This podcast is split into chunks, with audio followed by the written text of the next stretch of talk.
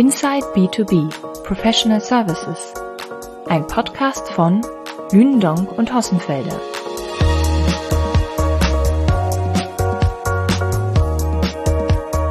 Heute im Gespräch mit Jörg Hossenfelder, Stefan Scheible, Global Managing Partner der international tätigen Unternehmensberatung Roland Berger.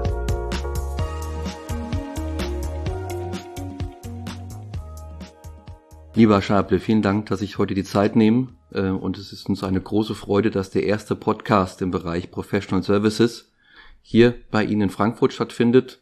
Ja, bei der ja, größten Strategieberatung europäischen Ursprungs. Und äh, freuen uns sehr, dass wir heute über Wirtschaft und Gesellschaft, über Politik und den Beratungsmarkt mit Ihnen sprechen können. Herzlich willkommen.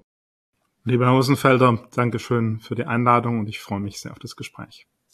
Sie sind ja nicht nur ein erfolgreicher Unternehmensberater, Sie sind, wie ich gelesen habe, auch ein Familienmensch. In der Retroperspektive Covid-19 2020, wie haben Sie als Berater das Thema Business und das Thema Familie erlebt?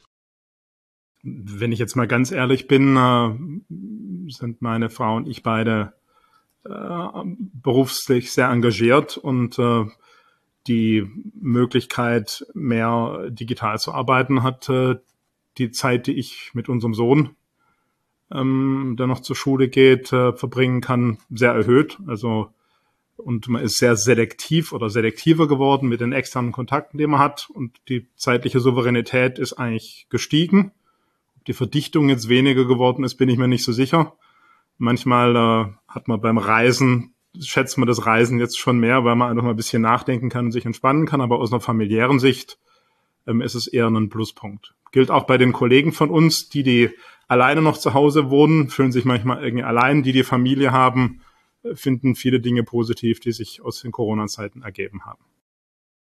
Wenn wir uns mal Ihr Business anschauen, Sie zeichnen verantwortlich äh, für mehrere tausend Mitarbeiterinnen und Mitarbeitern, mussten Sie Ihre Führungsskills, Ihre Art und Weise, Kolleginnen und Kollegen mitzunehmen, ändern? Oder haben Sie so weitergearbeitet wie vor der Corona-Krise? Wir haben natürlich nicht äh, so weitergearbeitet wie vorher. Was die Kontinuität ist, ist, dass man immer nah an den Kollegen äh, dran sein musste, aber die Art, wie das geschieht, hat sich schon sehr verändert. Wenn Sie die große Unsicherheit in der Wirtschaft insgesamt im zweiten Quartal 2020 nehmen, war da einfach auch viel Kraft reingeben und sagen, Leute, wir haben ein nachhaltiges Geschäftssystem und äh, Beratung wird äh, nachgefragt werden, was sich ja dann auch bewahrheitet hat. Sie müssen aber, wie ich vorher schon beschrieben habe, äh, dann auch andere Formen äh, wählen. Die Direktansprache machen sie nicht mehr abends ein Teamessen, sondern müssen irgendwie gucken, dass sie das über digitale Formate machen.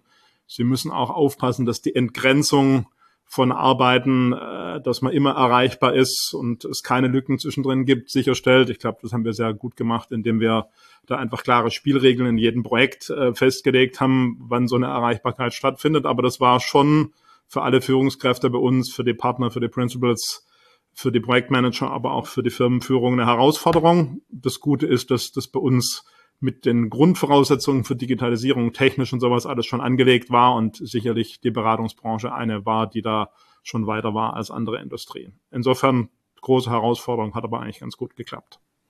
Mhm. Ja, wenn man gut vorbereitet ist, kann man auch mit diesen ähm, Herausforderungen sehr gut umgehen. Wenn wir uns mal Ihre, Ihre Mitarbeiterstruktur anschauen, beginnen wir mal bei den Senioren, Beraterinnen und Beratern, die ja von der Pike auf ähm, das Spiel gelernt haben, Work hard und Party hard und beim Kunden sein vor Ort, das ist mein Lebenselixier.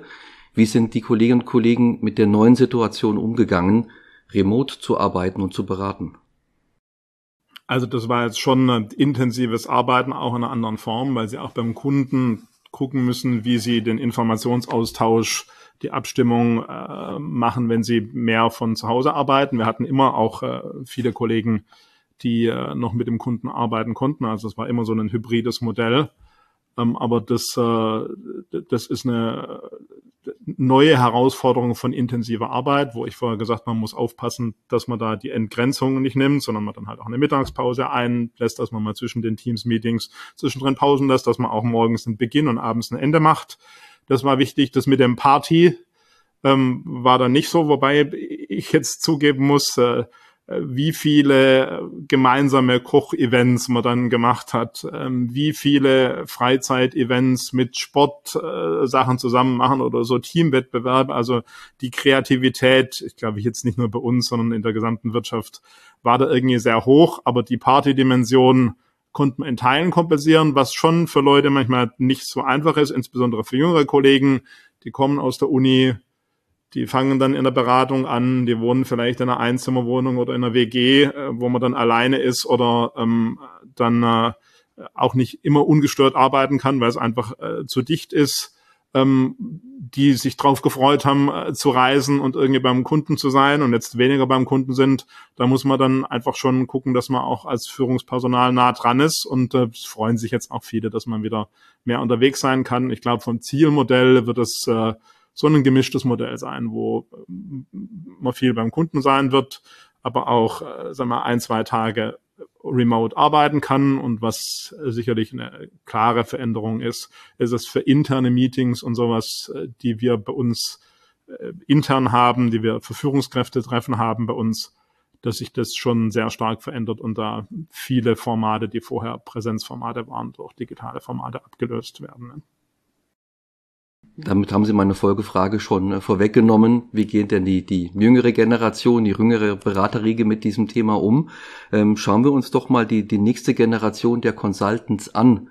Ähm, ist das jetzt nicht eine Attraktivitätssteigerung des Beraterberufes, wenn man nicht mehr so viel unterwegs ist? Oder fehlt da was für diejenigen, die sagen, ich wäre gerne in unterschiedlichen Städten, bei unterschiedlichen Kunden, in unterschiedlichen Projekten engagiert? Was wird sich am Beraterleben ändern?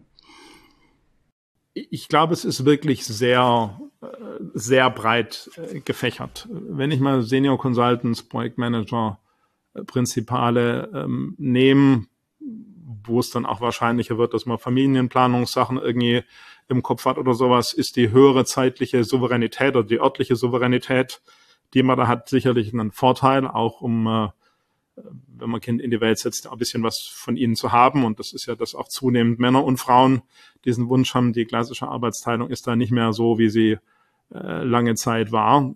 Ich glaube, das ist, das, das ist schon ein Punkt. Auf der anderen Seite, ähm, vom beim Kunden sein ist ja auch was, äh, was, äh, was äh, den Reiz ausmacht. Das gibt's auch. Wir haben ja viel Performance Improvement und Restrukturierungsprojekte auch, was keine ganz unrelevante Dimension war. Da muss man natürlich auch eng mit dem Kunden interagieren, ähm, wo es auch immer eine gewisse Vorortpräsenz gab, soweit das ähm, rechtlich möglich war. Im Zielzustand, glaube ich, interne Dinge massiv digitalisiert, wobei so Team-Events oder jetzt mal draußen eine Fest machen zu können oder einen Teamausflug wird es bei uns im Sommer irgendwie auch äh, geben.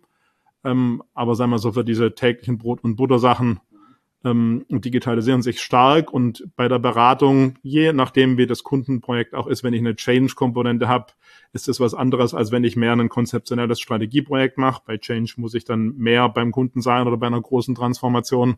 Beim anderen kann ich da vielleicht eine punktuelle Interaktion machen. Auch von den Kunden ist es sehr unterschiedlich. Die einen wollen dass man äh, den überragenden Anteil da ist. Andere sagen, wir finden es manchmal ganz gut, wenn man auch das mit einer gewissen Distanz macht. Es wird viel gemischter dort werden, aber ich glaube, unsere Branche stellt sich da gut drauf ein, wie die Mischungen sind. Und mit der Fun-Komponente ist, äh, glaube ich, so, dass es einfach äh, wichtig ist, auch äh, die Projekte frühzeitig durchzustrukturieren und dann sagen wir auch mit anderen Komponenten irgendwie anzureichern. Was wir zum Beispiel gemacht haben, ist jetzt seit äh, Anfang des Jahres. Wir werden ab 2028 Carbon positiv sein und äh, geben jetzt für jedes Projekt, was ähm, länger als zwei Wochen ist und wo mehr als zwei Berater drauf sind, so ein Climate Impact Assessment noch mit dazu, also so eine Klimakurzanalyse. Das fangen wir gerade in den Piloten an auszurollen, ähm, was dann einfach nochmal so eine andere Dimension bei den Projekten auch rangibt. Und ich glaube, bei dieser jüngeren Generation ist es ganz, ganz wichtig, eine Wertorientierung von Beratung auch äh, zu machen. Ähm, wenn ich mir mal angucke, als ich angefangen habe zu arbeiten, äh, da hatte ich doch eine gewisse Befürchtung, obwohl jetzt meine Abschlüsse nicht schlecht waren, wie man am Arbeitsmarkt so zurechtkommt. Da ist die Generation anders groß geworden. Die haben dann ein hohes Maß an Selbstbewusstsein. Ich beneide die manchmal auch ein bisschen darum, wie die so in den Arbeitsmarkt reingehen konnten. Bewundere das manchmal auch ein bisschen, aber dann müssen sie sich als Arbeitgeber schon reinhängen und erkennen diese ganzen Themen Diversity, Wertgebundenheit von dem, was man an Beratung macht. Ähm, sagen wir auch diese ganzen ähm, Klimaneutralitäts- und, und Sustainability-Fragen spielen eine wesentliche Rolle. Also ich glaube, es ist Art, der Arbeitsmodus ändert sich, aber auch die Wertaufladung, die sie brauchen, um ein attraktiver Arbeitgeber zu sein. Mhm. Sie sprachen jetzt die Kunden an. Nochmal ein Blick auf 2020. Ähm, nicht jeder Kunde war ja gut vorbereitet auf dieses Thema Remote-Arbeiten. Ähm, das kann man auch an, an unterschiedlichen Branchen festmachen. Was waren so Ihre Erfahrungen und wie haben Sie den ein oder anderen Kunden an die Hand genommen, um gemeinsam die Krise zu meistern? Also Sie sehen natürlich, gerade wenn Sie Handel nehmen äh, oder äh, bestimmte äh, B2B-Sachen auch, wenn sie schlecht vorbereitet waren, was jetzt wir, digitale Geschäfts- und Vertriebsmodelle äh, angeht, dann waren sie tendenziell klar die Verlierer. Wobei generell würde ich jetzt sagen, die, die Kunden haben, als es dann irgendwie über die Welt reingerollt ist in Asien ein bisschen früher als, als in Europa, erstmal Luft holen müssen, so im April, Mai, Juni letzten Jahres. Und äh, die haben sich dann schon ganz gut berappelt, würde ich sagen. Also die, die Fähigkeit, mit der da die Gesellschaft sich digitalisiert hat, äh, ist ja schon auch beeindruckend. Wir reden immer über Elektrifizierung als eine der letzten großen Revolutionen, als ob das so ein fünf bis zehn Jahresprozess gewesen ist. Das ist ein 40, 50 Jahresprozess. Und bei Digitalisierung ist das ja auch nicht null oder eins, sondern da äh, nähert man sich so schrittweise an. Ich glaube, das war aber schon ein Riesenbooster. Also insofern äh, unsere Kunden haben das gemacht. Die Interaktionsform mit uns hat äh, sehr gut und schnell funktioniert und wo man im Moment natürlich dran arbeitet, ist in diesen ganz besonderen Situationen, dass Covid wie im Brennglas die nicht gemachten Innovationshausaufgaben äh, deutlich gemacht hat und deshalb rücken Dinge, die man so getrennt gemacht hat, Nachhaltigkeit mehr so als Dekorationsthema bei manchen, manche haben es schon vorher sehr ernst genommen. Das rückt jetzt ins Zentrum von Kerngeschäft, weil, glaube ich, jeder erkannt hat, äh, das muss kommen. Digitalisierung, wo ich viel mit Venturing so nebendran gebaut hat, geht jetzt mehr als Digitalisierung wirklich vom Kerngeschäft und von den Kernprozessen. Und gerade uns als Unternehmen, Roland Berger, die sehr stark für Transformation, Performance Improvement stehen, hilft es, äh, weil es jetzt ein integraler Bestandteil wird von dem, worum es wirklich geht, nämlich das Kerngeschäftsmodell weiterzuentwickeln und anzupassen. Die Beratungsprojekte in 2020 kann man ja unterschiedlich sehen. Große Langläufer oder strategisch wichtige Themen oder Change-Themen, die liefen weiter. Manche Projekte wurden auch gestoppt bzw. wurden verschoben. Ähm, was sind Ihre Erfahrungen in Zusammenarbeit mit, mit Kunden und mit der Auslastung bei Roland Berger im Allgemeinen ähm, und mit Blick auf den Beratungsmarkt im Besonderen? Also wir sind sehr gut äh, durch diese Krise durchgekommen und ich glaube, viele in der Branche auch. Es gab das, was Sie beschrieben haben, so lang anhaltende Transformationsprojekte, das sind welche auch oft die eine Technologiedimension hatten, wo ich einfach nicht abbrechen konnte. Ähm, sonst gab es Ende Q1 eine gewisse Vorsicht und Ende Q2 auch eine gewisse Unsicherheit, wie es weitergeht. Ähm, dann sind aber auch wieder, sag ich mal, radikale Transformationsansätze auch mit größeren Projekten irgendwie stärker gekommen, als ich mir das erhofft habe. Wir haben es immer vorhergesagt. Aber es ist ja dann immer nochmal die Frage, ob der Wunsch sich dann irgendwie auch erfüllt. Und die Unternehmen haben schon erkannt, dass man sich verändern muss. Wenn ich nochmal reingehe, alles, was mit Investor Support, also Private Equity Projekte, M&A Projekte, Carve-out Projekte, wird einfach nach so einer konjunkturellen äh, Delle äh, der Markt, auch weil ganz viel Liquidität im Markt ist, was irgendwie Anlagekapital, was Investitionsobjekte sucht, ist eine riesen Booster. Da muss man auch ein bisschen aufpassen, weil das ist ein Geschäft, äh, ähm, wo man mit relativ geringem äh, Akquisitionsaufwand dann auch ein gutmarschiges Geschäft machen kann. Ähm, deshalb gucken wir auch sehr stark in den anderen Bereichen da zu investieren. Wir machen das äh, mit unseren vier Innovationsthemen, die wir uns gegeben haben. Da ist äh, Climate Change, Sustainability das eine Thema. Das zweite ist New Mobility oder Smart Mobility, was wir dort nehmen. Das ist Next Generation Manufacturing und Robust Organization wo man dann sagt, wie sind mit einer Welt, die von heute auf morgen einmal durcheinander geschüttelt werden kann mit so einem Virus, wie stellt man sich eigentlich organisatorisch auf, um da flexibel genug drauf reagieren zu können und dem nicht ausgeliefert zu sein. Und da ist auch eine gute Nachfrage ähm, für diese Themen. was man sieht, was interessant ist, ist, dass die Kunden so mit den Kontrahierungsdauern ein bisschen vorsichtiger werden. Also die durch unterzeichneten äh, Drei-Jahres-Projekte sind, glaube ich, nicht mehr geworden, sondern das geht dann eher in Quartals- und Halbjahresscheiben. Ähm, aber dann in einem reifen Beratungsmarkt muss man sich halt dementsprechend anstellen, äh, gut anstrengen, dass man dann äh, am Ende auch da über den Zeitraum zum Zug kommt. Ja. ja.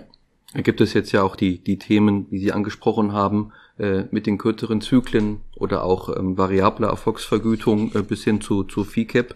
Hier ändert sich was im Beratungsmarkt. Dann lassen Sie uns doch mal in, in die Zukunft schauen. 2030. Ähm, wie wird sich das Beratungsgeschäft von Roland Berger in roundabout zehn Jahren darstellen? Das ist jetzt für den Strategieberater natürlich die Strategiefrage. Ähm, wir haben uns mit äh, lustigerweise im äh, Januar 2020 eine Strategie gegeben. Ähm, die dreht sich so um, um das Motto äh, Make Capitalism oder Make Performance Sustainable als Anspruch, was wir äh, mit Roland Berger machen wollen. Ich glaube, dass, äh, dass das schon ganz gut beschreibt, worum es eigentlich geht. Bei dem Performance-Begriff, die Innovationszyklen werden kürzer. Ähm, der Druck zu innovieren an der digitalen Dimension, aber auch an Frage von Klimaneutralität und sowas auf die Unternehmen wächst. Ähm, deshalb wird auch alles, was Forschung und Entwicklung angeht, in der Situation, wo manche finanziell angeschlagen waren, nochmal ansteigen. Das heißt dann auf der anderen Seite, um die Brücke zu schlagen, bei Performance muss ich noch effizienter sein, um überhaupt die Mittel frei zu schaufeln, die ähm, dann äh, mir das erlauben, diese Investitionen zu tätigen. Und wenn ich mir das als äh, Beratung nochmal anschaue, ich glaube, äh, es wird äh, wesentlich sein, noch globaler zu agieren vom Wissensaustausch her. Ich glaube, das ist für uns gut. Wir haben ja so eine Wachstumsstrategie, jetzt da über die Milliarde Euro ähm, bis zur Mitte der Dekade zu kommen. Das ist eine Größe, die man anstreben muss, aber man kann auch zu groß sein. Wenn sie zu stark in den nationalen in den Industriesilos gefangen sind, dann fehlt ihnen in Teilen die Flexibilität, um diesen globalen Blickwinkel hinzukriegen. Also ich glaube wirklich globaler Blickwinkel und äh, sagen wir, weltweit äh, ausgerollte Practice Groups. Das ist die eine Dimension. Die zweite Dimension, eine attraktive Mischung für die Kunden zwischen Remote-Beratung und Vor-Ort-Beratung, die man auch machen muss. Da hat sich, glaube ich, was getan, was eh ein Trend wäre in der Beratung, der äh, jetzt einfach schneller gekommen ist. Ich äh, bin mir sicher, dass äh, diese Nachhaltigkeitsfrage und die CO2-Frage zum integralen Bestandteil von jedem Beratungsprojekt werden muss, ob ich Performance Improvement mache und sonst was. Ich glaube, da sind wir einer von denen, die als First Mover sich bei diesem Thema äh, entwickeln und bei Digitalisierung. Das wird eine ähnliche Dimension sein, die da ähm, äh, quer liegt und nicht mehr, man wird auch weiter Venturing machen, aber wirklich Digitalisierung über den ganzen Produktionsprozess, über die Logistikkette, über all diese Sachen das nicht nebendran bauen, sondern ins Kerngeschäft reingehen, sind Sachen, die kommen werden und wo, glaube ich, äh, dass die Corona-Krise dazu beigetragen hat, dass die 2030er Herausforderungen nochmal eins schneller ranrücken. So, und dann ist natürlich, äh, damit ich die wesentliche Dimension nicht vergesse, weil wir sind eine professionelle äh, Service-Industrie, den Leuten ein Arbeitsmodell anzubieten, in dieser neuen Freiheit auch remote zu arbeiten, äh, beim Kunden zu arbeiten, individuellere Modelle zu entwickeln, wie man arbeiten kann. Sei das Kompatibilität mit Familie, sei das viel zu reisen, sei das weniger zu reisen. Ähm, auch verschiedene Disziplinen von Leuten, die Digitalisierung machen, die manchmal weniger Präsenz beim Kunden zeigen wollen und einen anderen Arbeitsrhythmus haben, auch zusammenzubringen, besser in integrierten Teams. Dafür stehen wir als Roland Berger ähm, um die Ergebnisse liefern zu können. Das bietet eine Freiheitsdimension, die hat man in Beratung nicht gehabt. Wenn ich mir überlege, wie war mein Leben als, als junger Berater, man hat sie von ihrem Privatleben abgeschnitten.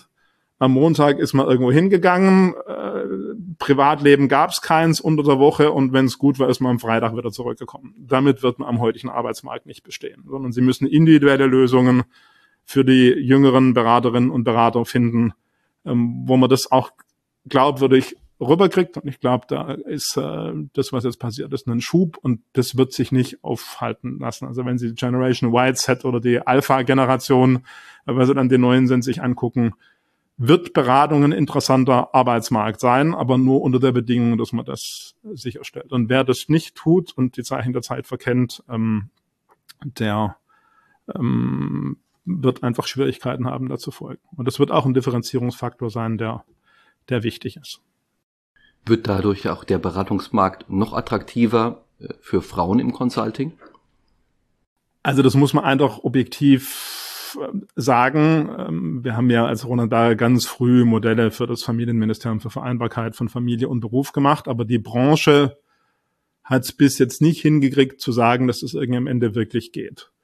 Und es ist offensichtlich so, dass für Erziehungsaufgaben das in der Praxis noch stärker irgendwie an den Frauen hängt dann als an den Männern. Also ich glaube, die fragen sich einfach, krieg's irgendwie ich hin und nicht mein lieber Lebenspartner von einer gleichgeschlechtlichen Partnerschaften oder sowas. Das ist dann nochmal eine ganz andere Dimension, die ja bei uns im Firmenleben auch eine relativ wichtige Rolle spielen. Ähm, da glaube ich, dass diese Individualisierung die Glaubwürdigkeit von den Angeboten, die vorher schon da waren, nochmal erhöht. Das ist irgendwie lustig. Bei uns gibt es in einzelnen Bereichen im Moment sogar eine Babyschwemme. Ich weiß nicht, was die dann in den, in den Covid-Zeiten äh, da gemacht haben, oder ich kann mir vorstellen. Dann äh, hat man vielleicht auch äh, die, die, äh, die, die Aufgabe, das irgendwie hinzukriegen. Also ich finde, es ist, äh, es ist eine, eine, eine große Chance, ja. So, ähm.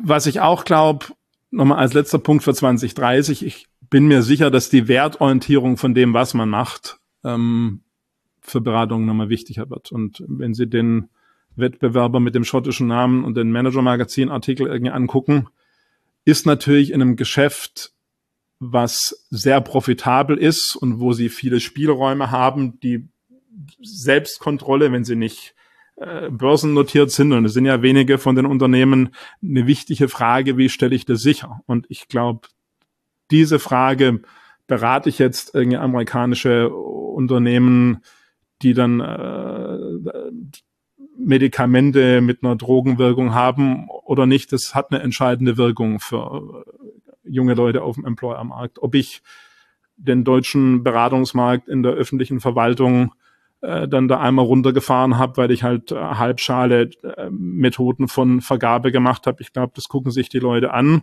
Deshalb so eine Wertorientierung, dass wir sagen, make capitalism oder make performance sustainable als Firmenleitmotiv ist natürlich auch ein hoher Anspruch, das einzuhalten. Und da muss man manchmal auch Nein sagen, nicht bei äh, 50 von 100 Projekten, aber bei drei, vier, fünf muss man vielleicht schon mal gucken und dann auch schauen, dass man das glaubwürdig vertritt. Ich glaube, das wird für die jüngere Generation und damit auch für die Zukunft von Beratungen ein immer wichtigerer Punkt. Mhm. Glaubwürdigkeit und, Ver und Verlässlichkeit. Wenn wir uns anschauen, ähm, die stehen im Wettbewerb mit Strategieberatungen, ähm, teilweise mit, mit Einheiten von, von dem Big Four oder mit großen IT-Beratungen, dann stellen wir doch in den letzten Jahren eines fest.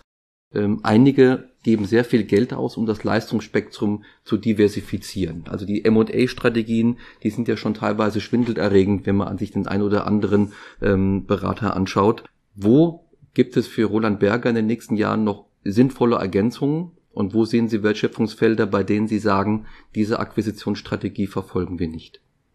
Also in unserer Strategie ist völlig klar, wir ähm, wollen ein Premium-Anbieter bleiben. Wir sind mit unserer Historie, dass unser Firmengründer mal die Firma verkauft hat und wir die zurückgekauft haben, was auch eine gewisse Kapitallast auf die Firma gegeben hat, äh, von den äh, führenden Strategieberatungen eine von den äh, von den mittleren oder von den kleineren. Deshalb ist in dem Kerngeschäft für uns äh, noch eine sehr große Wachstumsoption, wenn wir weiter den Kurs verfolgen, den wir jetzt seit vier, fünf Jahren dort fahren. Äh, dass man dort auch äh, zweistellig äh, wachsen kann. Der Markt gibt es her.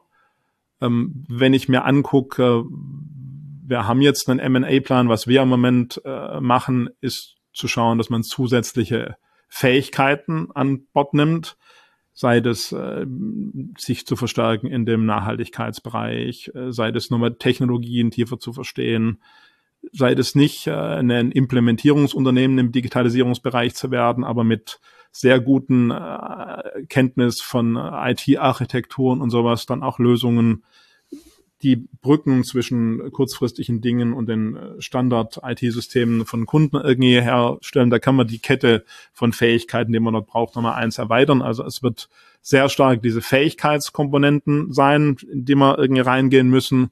Und bei uns ist jetzt sicherlich, das ist äh, kein Geheimnis, nochmal in den USA zu gucken, den Teilmärkten sich nochmal eins aufzurüsten, obwohl wir da mittlerweile wirklich mit einer Strategie eine Industrie nach einer anderen da aufzubauen über Automotive, äh, dann äh, den Industrials-Bereich, dann den Chemiebereich.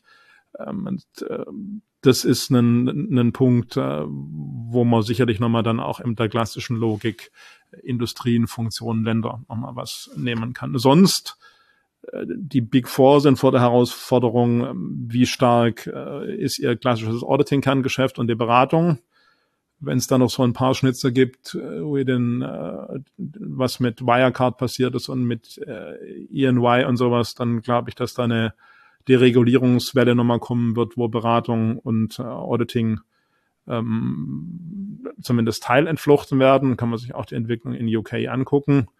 Ähm, und bei den äh, BCGs und McKinseys in Abstrichen mit Bain ist dann schon die Frage, wie, ähm, wo, wo kann ich wachsen und wie risikoaffin bin ich in dem Geschäft und wie sichere ich das ab. Ja? So.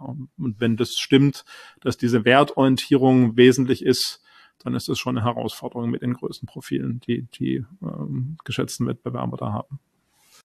Sie haben jetzt wunderbar die, die Brücke auch schon äh, geschlagen in den ähm, Consulting-Markt der Vereinigten Staaten. In Deutschland, nach, dem, nach der Definition des Bundesverbandes der Deutschen Unternehmensberater, da definieren wir immer noch Beratung nach Strategieberatung, Organisation, Prozessberatung, IT-Beratung, Marketingberatung, HR-Beratung.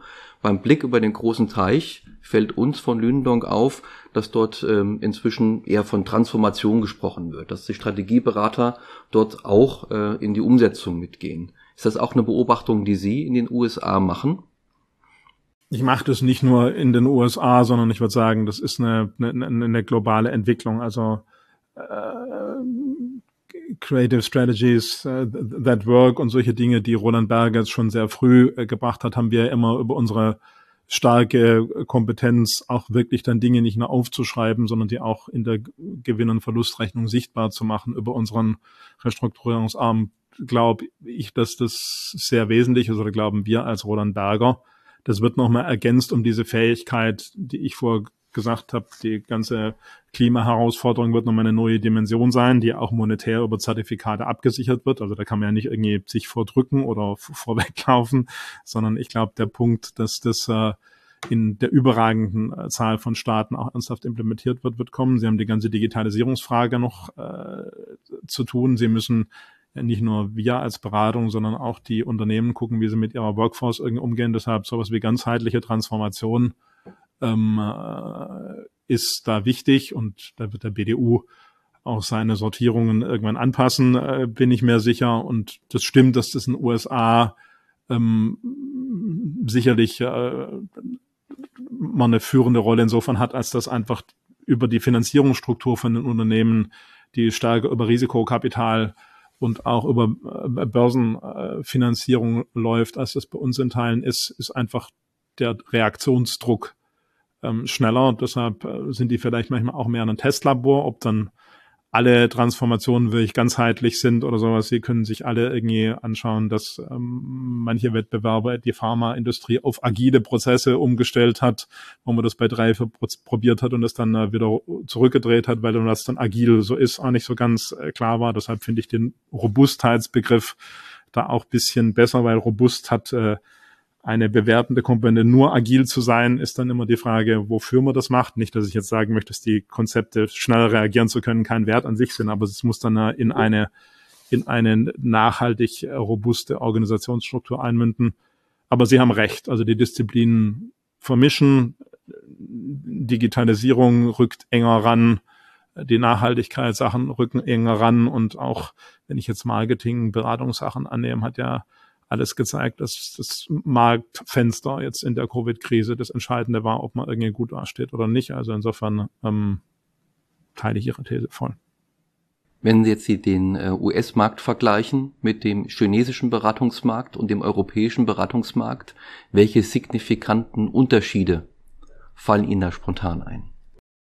Historisch kommt Unternehmensberatung ähm, äh, aus den USA. Deutschland hat aber auch vom Wert, äh, äh, was da an Beratungsvolumen generiert wird und sowas, schon immer eine sehr starke Rolle gespielt. Sieht man auch, dass auch von den amerikanischen Beratungen Führungskräfte schon gelegentlich irgendwie aus Deutschland gekommen sind und das waren auch nicht die schwächsten Phasen, äh, die man dort hatte. Ähm, da ist China schon noch mal ein bisschen ein anderes Spiel, wo man halt äh, von einem Schwellenland sich zu einem der führenden Wirtschaftsnationen da irgendwie aufgeschwungen hat. Sie haben auch in Teilen andere äh, Systemdimensionen. Also es wird bei uns selten jemand auf die Idee kommen, auch an staatlichen Entwicklungszyklen äh, angelehnt fünf Jahres äh, zu entwickeln, was in, äh, in, in China schon ein äh, Geschäft war, was man dann eher so als Vision äh, deklariert hat, das geht schon stärker in die klassischen Transformationssachen, weil die Chinesen natürlich auch mit dem Anspruch, äh, da zunehmend Wertschöpfungsanteile bei sich zu sichern und auch mit der sehr äh, offensiven äh, Strategie, die sie da haben, sich in die Richtung entwickeln. Also das ist, sagen wir, der, der Markt in China ist ein reifer Beratungsmarkt. Und ich bin mal gespannt. Äh, wir sind ja auch politisch in so einem Systemwettbewerb. Ist Marktwirtschaft westliche prägen plus Menschenrechte plus Demokratie ähm, eigentlich das schnellere und, und flexiblere System, wo sie ja zumindest auf der ökonomischen Seite in China was aufbaut, was ökonomisch sehr erfolgreich ist. Ich sage ganz klar, dass ich da ein großer Fan äh, von dem ersten Modell bin, äh, wo Freiheit, Demokratie und Menschenrechte dazugehören. Aber da muss bei uns bei den Entscheidungsprozessen manchmal in den Unternehmen, aber auch insbesondere auf der politischen Ebene wenn man jetzt äh, Europäische Union und europäische Staaten nimmt, aber auch sagen wir, auf der amerikanischen äh, Regierungsebene, wie schnell man dort entscheidet, äh, muss ich was tun. Da bin ich jetzt mal sehr gespannt, wo dieser Systemwettbewerb hingeht und der prägt natürlich auch immer in Teilen den Beratungsmarkt. Damit kommen wir jetzt auch schon zum, zum letzten Block, den ich gerne mit Ihnen, Herr Scheible, diskutieren würde. Und das ist die Politik. Ähm, die Landtagswahl in Sachsen-Anhalt liegt nicht lange zurück der Blick zur Bundestagswahl im, im September ähm, führt uns natürlich auch zu der Frage der Themen, die politisch für dieses Land und für Europa auch eine besondere Rolle spielen sollen. Sie hatten jetzt eingangs schon unterstrichen, Digitalisierung und das Einhalten der Klimaziele, die, die sind gesetzt, nicht nur die Beratung, sondern auch für die, für die Politik.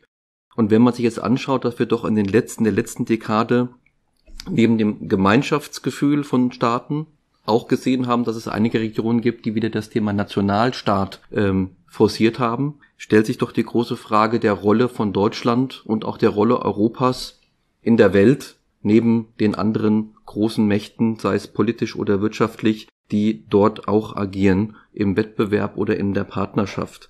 Was würden Sie erwarten von der Rolle Deutschlands und der Rolle Europas in der Welt, auch äh, vor dem Hintergrund der anstehenden Bundestagswahlen?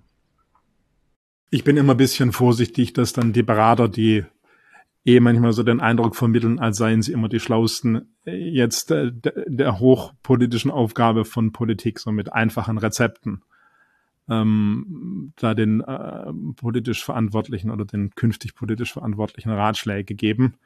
Ähm, was ich finde, ist, wenn man sich irgendwie hinguckt, äh, ist Politik auch bestimmten Anforderungen, die sich einfach objektiv aus gesellschaftlicher und ökonomischer Entwicklung ergeben, ähm, muss man Antworten drauf finden. Und wenn ich jetzt mal den großen äh, Spannungsbogen ziehe und ich fange jetzt mal von der globalen Ebene an und gehe dann auf die auf die internationale Ebene runter.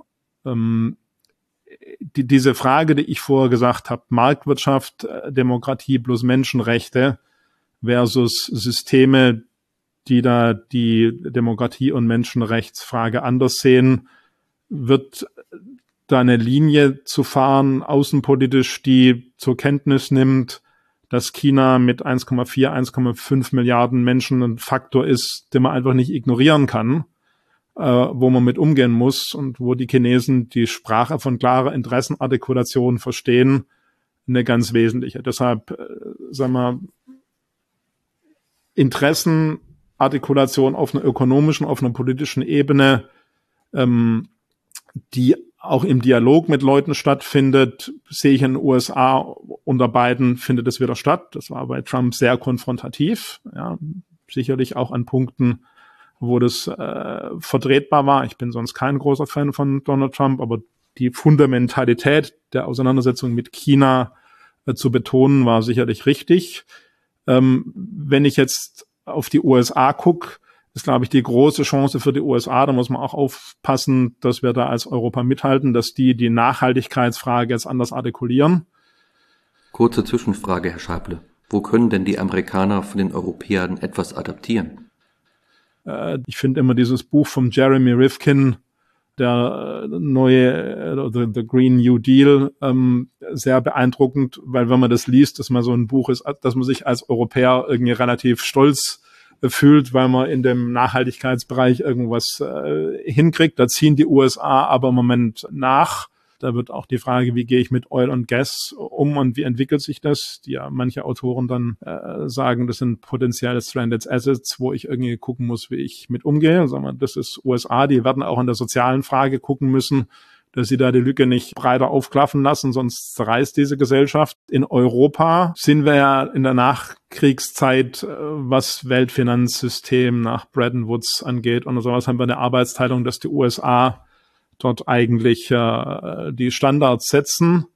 Die USA sind aber nicht mehr bereit, in jeder Region den Weltpolizisten zu machen. Äh, Im Mittleren Osten, äh, Syrien, äh, Nordafrika, Libyen, äh, sonst was werden die USA sich nicht reinhängen. Und wenn die Europäer es nicht schaffen, da politisch auch eine Verantwortung zu übernehmen, und das heißt viel starke einheitliche Außenpolitik, das heißt viel starke gemeinsames militärisches integriertes Auftreten, dann werden wir auch nicht in der Lage sein, auch jetzt in Richtung China, Russland, unsere ökonomischen Interessen überhaupt äh, ernsthaft wahrzunehmen, weil uns keiner ernst nimmt. Deshalb wird es in der Europäischen Union heißen, bestimmte Dinge stärker auf die Europäische Union zu ziehen, dann aber vielleicht auch bestimmten Regulierungen von einzelnen Systemen zu sagen, die muss ich nicht unbedingt äh, so wahrnehmen. Das wird auch heißen, bei Digitalisierung, Kartellrecht, und solche Dinge, wenn wir da eigene kontinentale Interessen haben, anzuwenden. Es ist äh, und das wissen auch alle führenden äh, digitalen Plattformunternehmen, ein Monopolanbieter hat nach dem, was ich ökonomisch gelernt habe,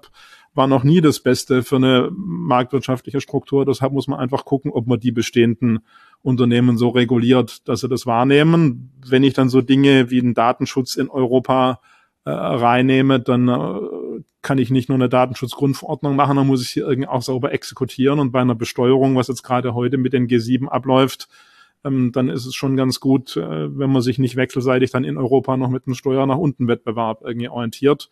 Also diese ganze Interessenartikulation verbunden auch mit einer ökonomischen Strategie. Und dann komme ich jetzt mal äh, zu Deutschland das gilt für Europa genauso. Wir müssen unsere Verwaltungsprozesse viel schneller ähm, machen. Da sage ich jetzt auch mal als Beratung nur, weil bestimmte Unternehmen sich da vielleicht nicht so sich verhalten haben im öffentlichen Beratungsmarkt, wie es sein sollte, werden wir eine radikale Transformation unseres äh, Verwaltungs- und politischen Systems irgendwie erleben. Das wird auch ohne Externe nicht gehen. Ich sage das jetzt nicht, weil das der interessanteste Markt für Beratung wäre, aber einfach um den, die Reformnotwendigkeit zu beschreiben. Ich glaube, da werden alle Parteien liefern müssen. Wir kommen aus so einer Phase, wo man eher moderiert hat, als Vision nach vorne getragen hat. Ich finde, dass wir in Europa uns ziemlich versündigt haben, dass wir äh, oder wir Deutschen uns in Europa versündigt haben, keine große getragene Vision für Europa nach vorne gestellt haben. Ich sage jetzt nicht, dass es die, die ist, die ich eben beschrieben habe, aber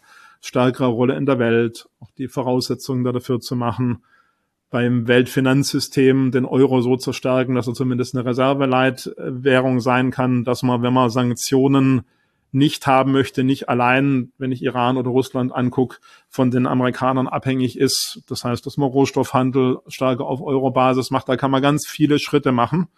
Das wird auch heißen, dass man den Euro dann als Finanzierungsinstrument äh, breiter braucht ähm, sicherlich unter harten Auflagen, dass man jetzt nicht da eine reine Weichwährung macht oder sowas, aber all diese ganzen Punkte, die man auch so ein bisschen weggeschoben hat, braucht man und äh, ich freue mich auf diese Phase, dass der freiheitlichste, lebenswerte äh, sozialste Kontinent, den man eigentlich hat, dann auch mit dem entsprechenden Selbstbewusstsein auftritt. Aber das ist kein Selbstgänger.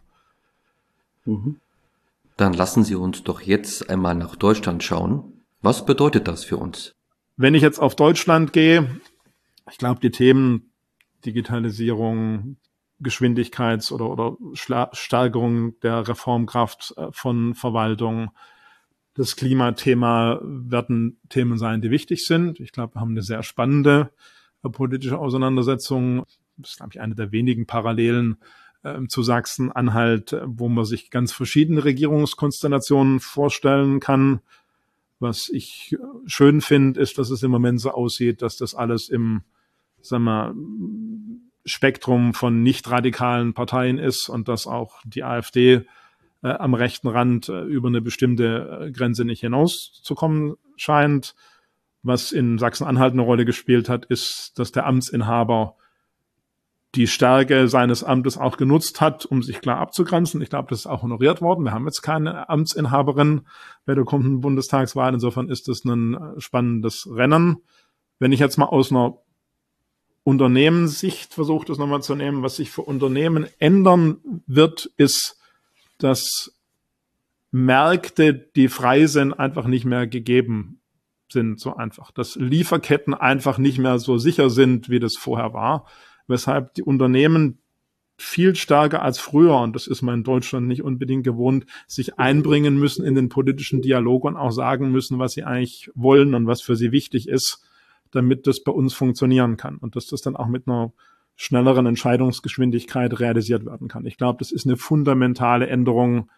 Da waren wir schön in diesem Ost-West-Konflikt, war alles irgendwie sicher und die Basis war gelegt und äh, dann hat man geglaubt, der äh, Westen ist da überdominierend, deshalb muss man sich auch nicht so drum kümmern. In dem, was jetzt so an Systemwettbewerb abläuft, wird das, glaube ich, eine viel stärkere Rolle spielen. Und nicht nur im Sinne von Lobbying, das ist auch wichtig, ähm, aber wirklich im Dinge verabreden. Ich glaube, wenn wir nicht ich nehme jetzt mal, von uns gibt's da auch eine Studie äh, mit Agora zusammen, energieintensive Industrien.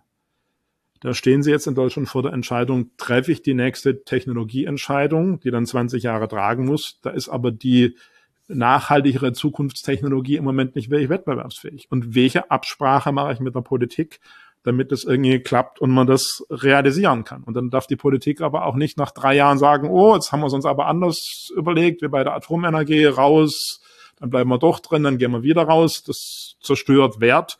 Und da braucht man diese Verlässlichkeit. Und das wird von der Unternehmensseite eine viel stärkere Dialogorientierung erfordern, aber auch von der politischen Seite, um das überhaupt aufnehmen zu können. Ich habe mich jetzt aus den parteipolitischen Sachen rausgehalten und habe einfach versucht, so Anforderungen zu beschreiben, die nach meiner Wahrnehmung wichtig sein werden in den kommenden Jahren. Beim Blick auf die Welt hat sich doch nie in Ausführungen gezeigt, dass einiges, was ähm, Huntington in den 90er Jahren geschrieben hat in seinem Buch Clash of Civilizations, eingetreten ist. Beim Blick auf die Politik haben Sie ja auch schon ähm, die Bundestagswahl abgesprochen im September. Ich denke, die Konstellationen sind dort sehr vielfältig. Es wird auf jeden Fall spannend bleiben, genauso wie im Beratungsmarkt. Herr Scheible, vielen Dank für Ihre Zeit und für Ihre Ausführungen zu einem sehr breiten Themenfeld. Danke sehr. Herr Rosenfelder, herzlichen Dank für das Gespräch.